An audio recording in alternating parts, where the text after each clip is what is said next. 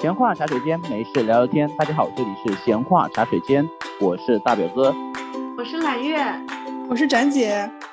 不知道大家有没有这样一种感觉，只要一意识到假期都快要结束的时候，就会有一点点开始心慌。然后为了避免心慌呢，我就打开朋友圈和微博，看看我的朋友们、同事们都在做了什么。他们可能有的人现在正在晒饭菜，有的人在分享风景，有的人呢是在出游回家的路上。所以今天我们就来聊一聊国庆假期的朋友圈吧。你们两个在国庆期间刷朋友圈了吗？有没有看同事们、朋友们都在做什么呀？因为我国庆回家了嘛，我在家刷朋友圈的频率比在上班的时候刷朋友圈的频率要低很多耶。嗯，明白。因为上班的时候可能闲着没事儿的时候就会刷一下，然后在家，因为你整块儿的时间都会被霸占着去聊天，跟别人面对面的聊天。所以你不太能够去翻看手机，然后反而是晚上一刷，发现我我刷个十分钟都还没有刷到上次浏览的那个地方，浓度极高。是，然后我是因为我没有假期嘛，我是经常在看大家的朋友圈了，然后有哪些朋友去了哪里，一直在看各种朋友的旅游，感觉从今年开始还是从去年开始，整个去新疆的人格外的多耶。对，我的朋友圈也有人去新疆，而且都是自驾去的。新疆的秋天好美啊！对啊，那个蓝天，那个白云，我的天！我还特地保存了一个朋友，他发的那种在山顶上白云从身旁飞过去的那种，都没有加快进镜头，感觉特别好。然后我就把那个视频给保存下来了，觉得好美，好美呀！嗯，是的。我突然有一个想法，大表哥，你说你今年朋友圈去新疆的人特别多。有没有可能是因为其实大家加的好友之后没有太多的增长，他们可能之前该去的地方都去过了，所以现在开始拓展维度到了新疆，然后也许我们再过个十年，朋友圈这些人旅游都旅的够够的了，然后十年之后再来看，发现大家可能都去了更小众的地方。但是目前可见的就是国内慢慢的风向也是趋向于去大西北。总体现在的风向是吹向那边的了，就会格外的人多。嗯，有可能，因为我有看到一条朋友圈是说，有一个朋友他跟他女朋友去丽江和大理，然后说，嗯，基本上就没有什么人。他跟民宿老板聊天，民宿老板说，今年去大理的人数可能只有之前的十分之一。哦，因为今年好像我记得抖音在上半年有着重，我不知道是刻意推还是说当时有几个视频蛮火的。就在新疆吃各种呃馕啊，分量好足啊，然后新疆酸奶呀也很火啊，然后新疆大葡萄啊，就是有过一段时间刷屏。再就是云南那边的疫情好像还是会反反复复的啊，就是越界过来的那些还是很难控制。缅甸那边的，嗯，所以感觉今年大家旅游虽然说没有在那么恐慌疫情，但多少还是会考虑一点。对。所以一想到那种以前人会非常多，感觉一定会很热门的地方，大家可能会避免去。然后一想到新疆，就想到广袤无垠的土地，就觉得人烟稀少。确实是人烟稀少啊，但是大家一窝蜂过去的话，人也多了嘛。我朋友圈还有一部分就在本地游的，他们选择大连边缘的几个县，那些地方都是农村农家乐，然后大家会去露营。或者去那种现在也算是民宿吧，大家去摘摘菜，然后摘摘玉米之类的农家乐。对对，摘摘菜啊，然后看看那个，比如说有的农家乐会种当地的一些特色的花呀，就拍拍花呀，然后吃吃土鸡呀，就走地鸡呀，还有去抓鸡的项目啊，就都是很典型的农家乐，但是也是蛮好玩的。嗯，而且他们还会去逛东北地区的那种早市。那种就是特别热闹，早上起来热气腾腾的各种早点，嗯，还有大榛子什么的。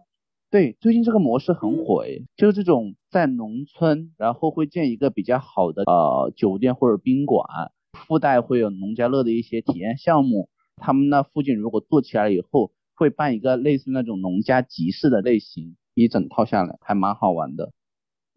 嗯，大表哥说的这个让我看到前两天的一个新闻，是三十六氪出的一篇文章吧，就说现在露营是成了年轻人的一个新的最热门的选项，甚至于它的热度已经力压剧本杀、密室逃脱这一些，所以也有大量的热钱会涌到这个领域里面来，哦，就年轻人做露营。是的，所以其实很多时候大家看到的一个，就你感知到说身边某一个东西很盛行的时候，可能不是你的错觉，就先有一波人，然后市场闻到了苗头，然后资本往里面涌入，然后大家都在包装，它就是会越来越热。所以不管刚刚我们说的新疆，还说的露营，还说的农家乐，这应该都是近两年以及延续到未来两年都来看的话，都应该是还蛮热门的一个出游的选项的。嗯，大家都想逃离城市生活。对，你们有看最近抖音上有一个视频讲武功山，因为那边有个国际帐篷节嘛，然后就是因为山顶上风很大，就很多帐篷被吹到风中，然后大家说不知道还以为是国际风筝节呢。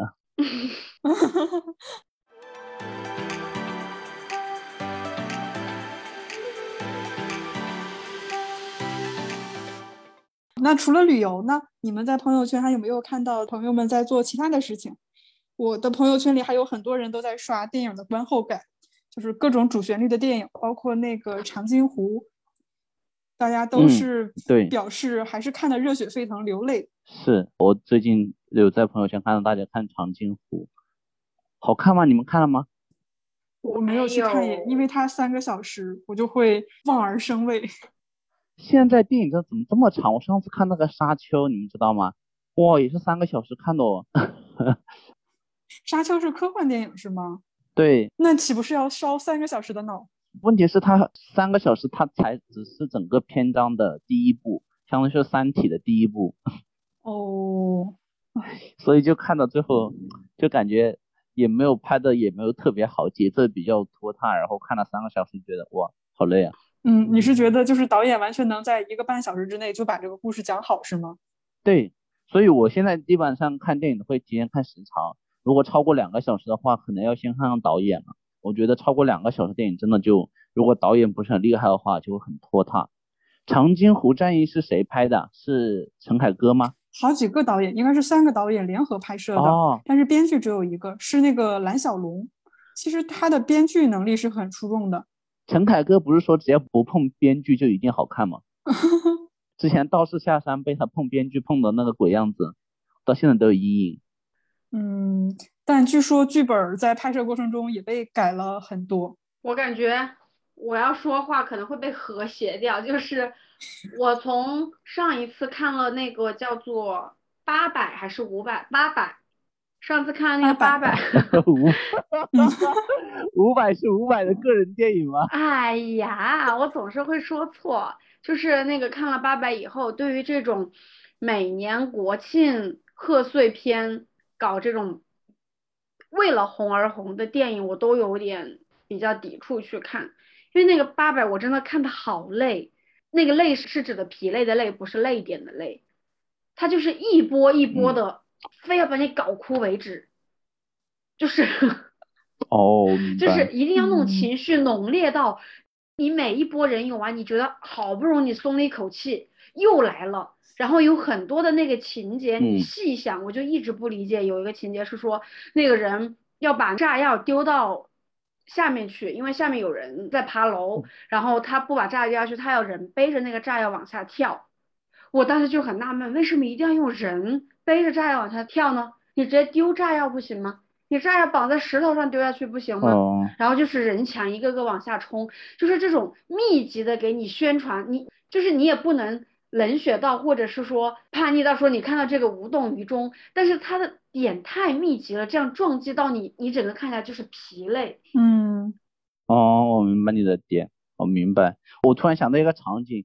就是在看贾玲的电影的时候，我在想，得亏贾玲那个电影是喜剧片加有一点温情泪点，如果一直是那个泪点的话，估计真的整个人都都会很累。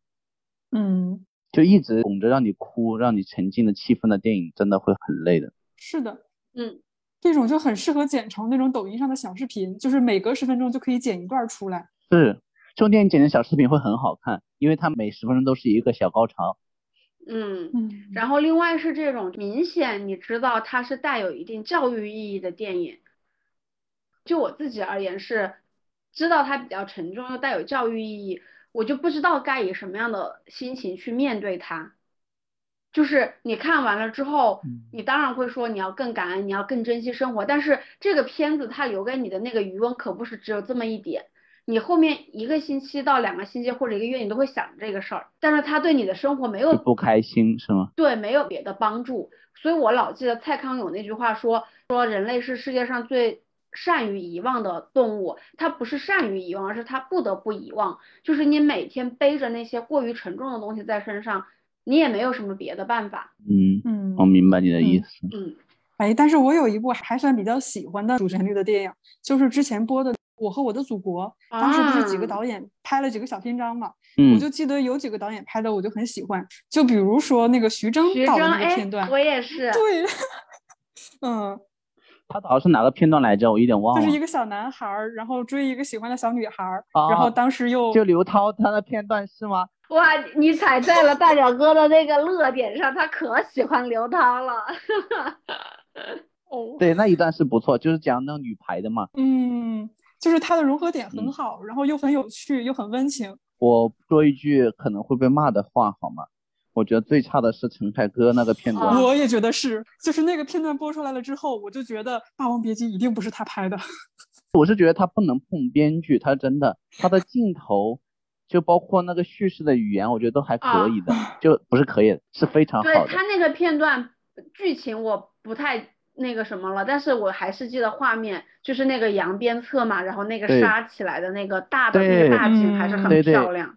对对对，他整个镜头语言我觉得真的是很震撼的。比如说像那个无极，你说他那么烂，对不对？到现在你还记得陈红扎着那个倒辫子问那个清晨说。清晨，你饿了吗？要吃包子吗？他的画面真的，你看过就很难再忘。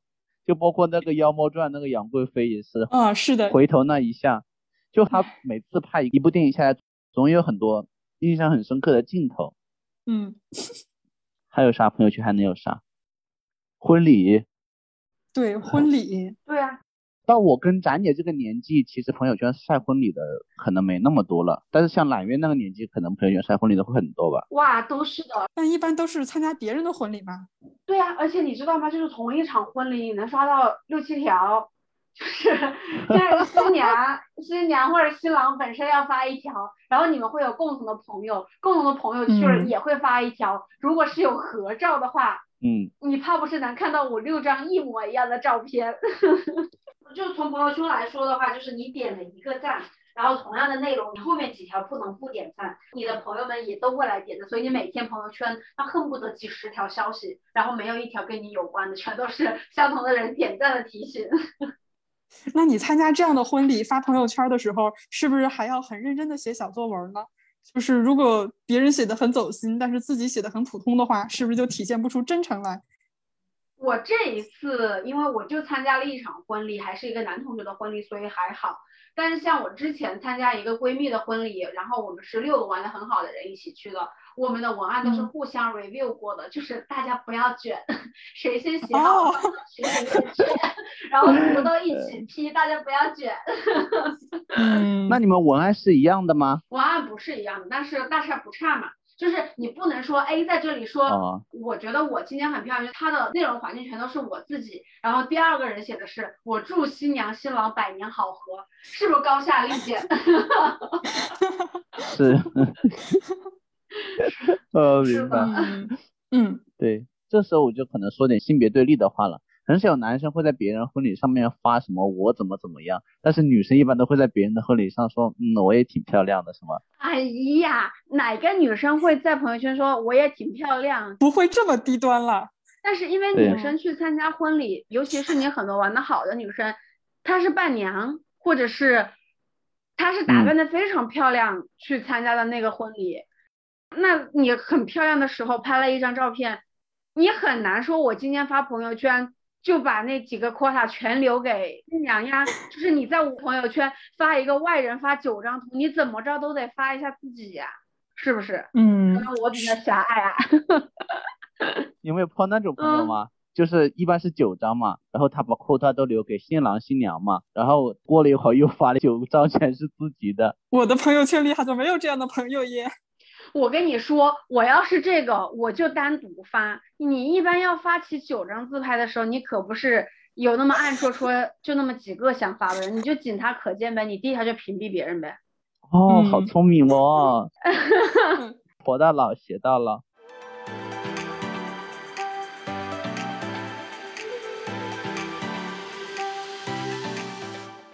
你们在国庆节期间刷朋友圈的时候，有刷到让你觉得印象比较深刻的内容吗？大表哥，你先来，让我来翻一下朋友圈。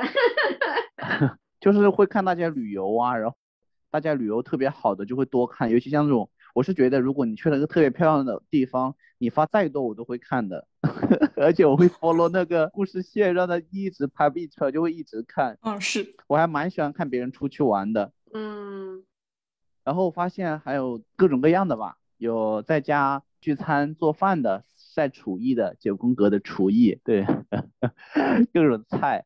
然后有比如说去各种艺术馆的，就是走那种人文路线的，对。然后也有这种像这种风景照的，我最喜欢就是看这种风景照的，我恨不得就是他们每一个风景照我都打开看那个，如果真的很漂亮的话，我就看各种细节，假装我也在的感觉。因为有的时候可能是疫情在家闷久了吧，我尤其看到那种大的蓝天白云，就心情格外的开阔。尤其如果那个地点你还去过，就有些回忆就会漫上来。然后你有没有翻一翻自己的朋友圈，当年去玩的时候发了什么？没有哎，我就会想象，所以我就觉得 最近在想一个事情，就是我当时为什么要拍那么多照片，然后又为什么专门找一台电脑把所有的照片存起来？就是我其实很少会再去回头看那些照片，基本上都是凭着记忆的想象，就很少说我哪一天再去找那个时间点的照片。嗯嗯，那揽月呢？我刚刚看了一下，我看了一下我点赞的朋友圈，我对朋友圈内容比较能够戳到我的，其实比起大表哥说看风景的照片，他比较喜欢看，我可能。更多的喜欢看人的照片，但是人我现在自己比较无感的，就是大家摆拍出来的，或者是追求光影很漂亮的类网图的照片，我反而没有那么感兴趣。就是谁在外面笑得很开心，或者哪怕是很怪的表情，但是被抓下来很自然的那一刻，我就会觉得那个照片非常的抓我，就是你一瞬间会感受到那个人的情绪。但是那种照片一般大家很少分享的呢。我手机里面也有很多这种大家就是各种丑照，但是所以分享出来的都很宝贵。就是有的照片不是说它丑或者美，是它整个照片的氛围感。他可能在笑，但是可能笑的脸不是那么的瘦。你单独当事人去看的时候，他不会觉得是一张很好看的照片，但是那张照片会瞬间让你感受到当事人的开心和那个氛围，真的是很棒。我特别喜欢这一类的照片，有沉浸感是吗？对。就是他可能你不是照片的主角，他可能就是在拍你跟谁谁谁说话，然后还包括了整个大景，然后那个照片的氛围感、故事感一下就出来了。然后第二种就是因为国庆嘛，很多朋友其实都会从外面回家，然后跟小伙伴聚一聚，所以这种时候就是，就比如说男生出去喝酒，大家自拍了一张，就尤其是照片里的人你都认识的时候，你就特别感慨。像我这次去参加的婚礼是高中的同学，然后他四个伴郎都是我们高中的同学，所以就是五个男生。哦。然后因为我们高中三年是不分班的，所以就大家从高一读到高三，感情其实还是蛮深的。就是你看到他们从你高中大家记忆里面很青涩的样子，然后到了结婚的时候都是西装革履，然后皮鞋、头发、眉毛什么都全套的时候。你就是很感慨时间的流逝，就鲜衣怒马，大家匆匆都长大了，这种也很感慨。都长胖了。嗯，没有，我们班男生都还保持的挺好的。然后还有一种，现在好像审美变了，就是以前特别不喜欢那种打卡照，就是你去了哪里哪里之后，然后傻傻的在某个地方比个耶什么的。嗯。现在也鲜少有人拍这种照片，大家都比较拍网图，怎么显腿长。所以你突然在朋友圈里看到了这一种非主流型的，对对，又很 淳朴的照片，就觉得很美好。尤其是现在很多人出去，他是跟男女朋友一块儿出去，或者跟爸妈出去，然后他跟爸妈或者两个人在外面很开心的比个耶，然后在那里有一个合照，我就觉得很美好。对，嗯，是的。哦，我突然还想到一个我喜欢看的，嗯。嗯，我喜欢看美食，就是如果那个美食我是能够得着，或者说我未来可能会去的，我就会自己做下标记。包括我在新加坡这边看到别人吃好吃的，如果朋友会很熟的话，我直接在下面问在哪里；如果不熟的话，我直接会去自己查它的定位。然后如果是那种呃比较远的地方的话，我就会自己存下来，码下这波安利。虽然并不是像我安利嘛，但是我会码下来，然后也会去吃。就有的时候看到好吃的，我会放大去看，比如说像现在就看到有人在吃很好吃的那个牛肉潮州牛肉丸，就会放大看，然后就觉得很好吃，那我也想去吃，就这种。嗯，我跟你差不多耶。大表哥真的是把朋友圈当成社区在逛，嗯，你可以去逛逛小红书。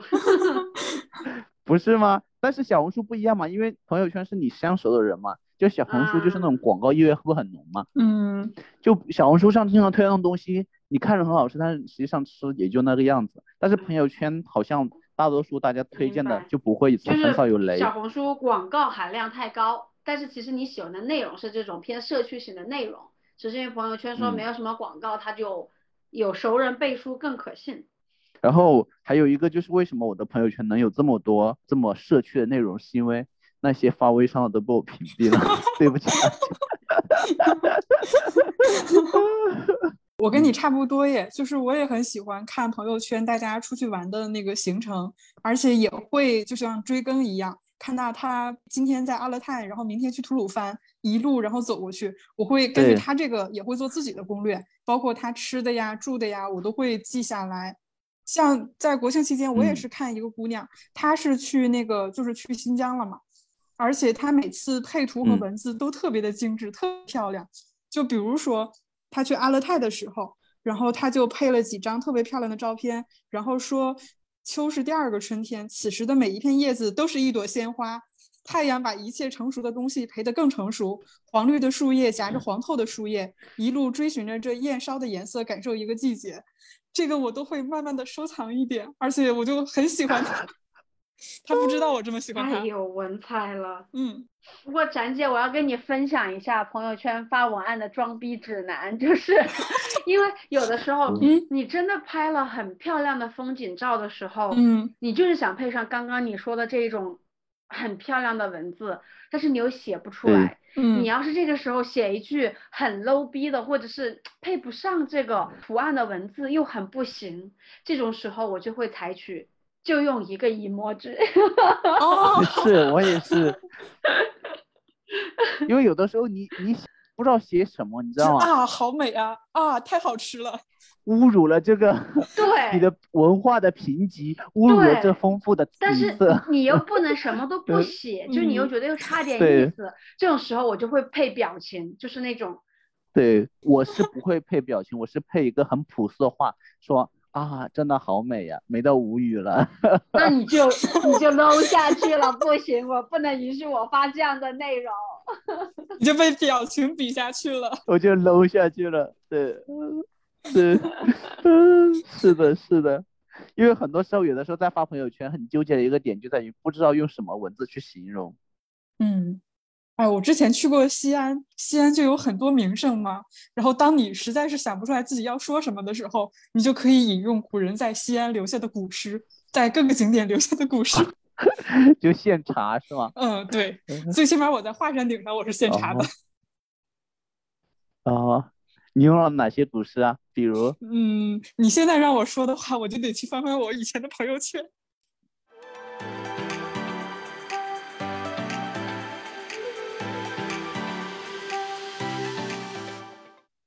嗯，我还喜欢的另外一种分享就是朋友们晒宝宝。我不喜欢他们晒宝宝，就是纯粹一张照片，然后说我的宝宝多可爱。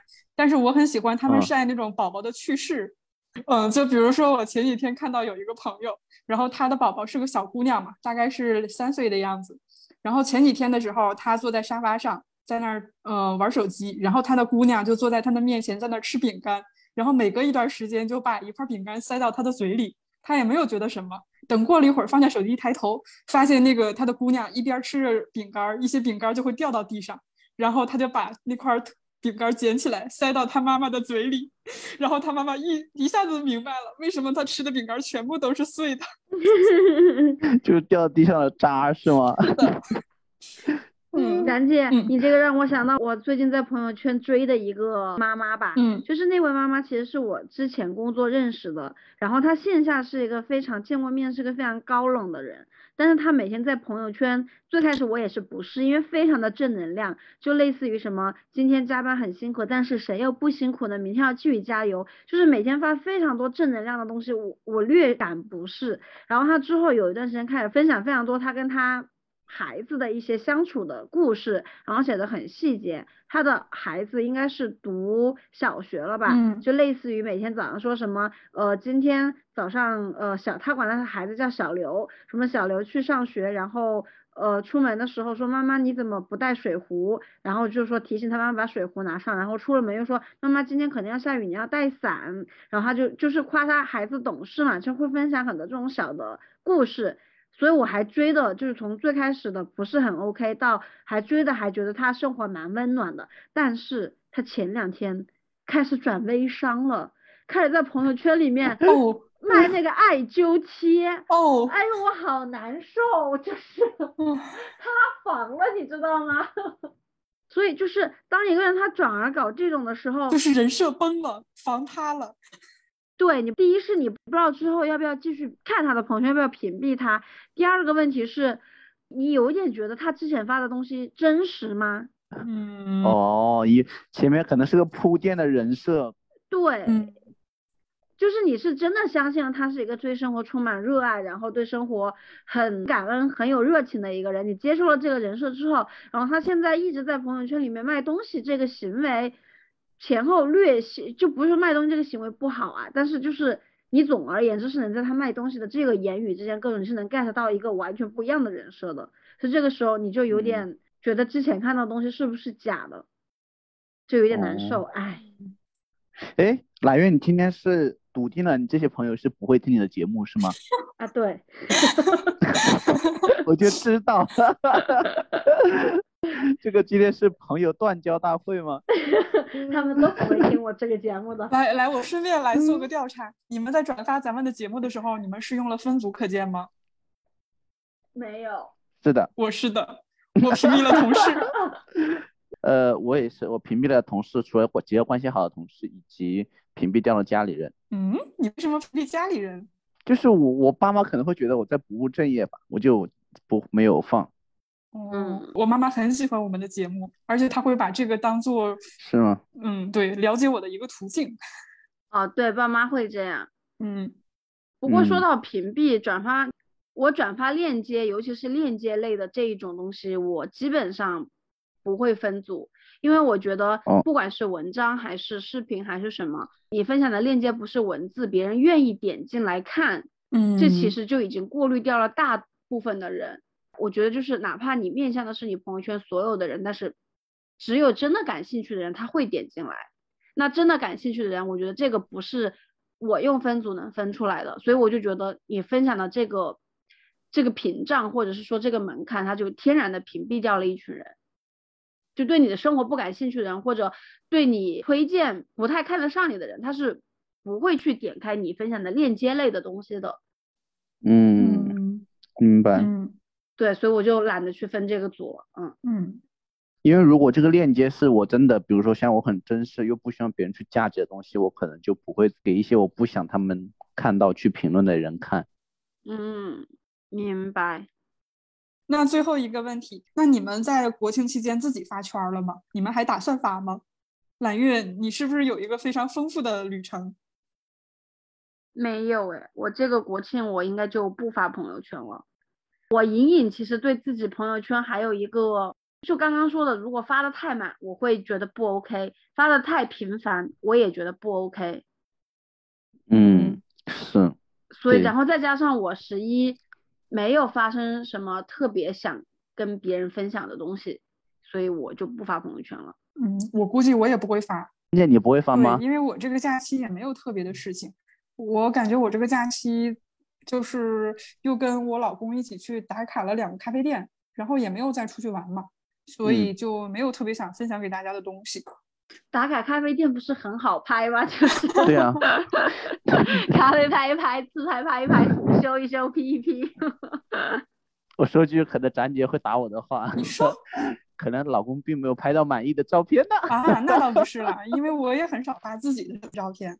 那你一般去这种网红咖啡店，这是真的冲他的饮品或者说他的点心去的吗？啊，是的，我们俩是经常会泡咖啡馆的人，就是会在咖啡馆一泡泡半天或者一天的那种。哦，就纯聊天？嗯，不是啦，就是自己做自己的事情，看看书什么的，会很认真的感受那种氛围，就是那种带着轻噪音的氛围。哇，嗯。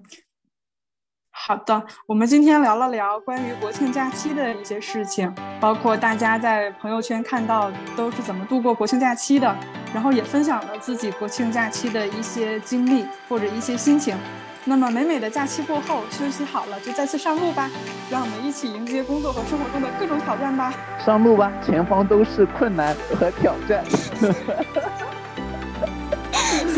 嗯，我们下期再见。好了，拜拜。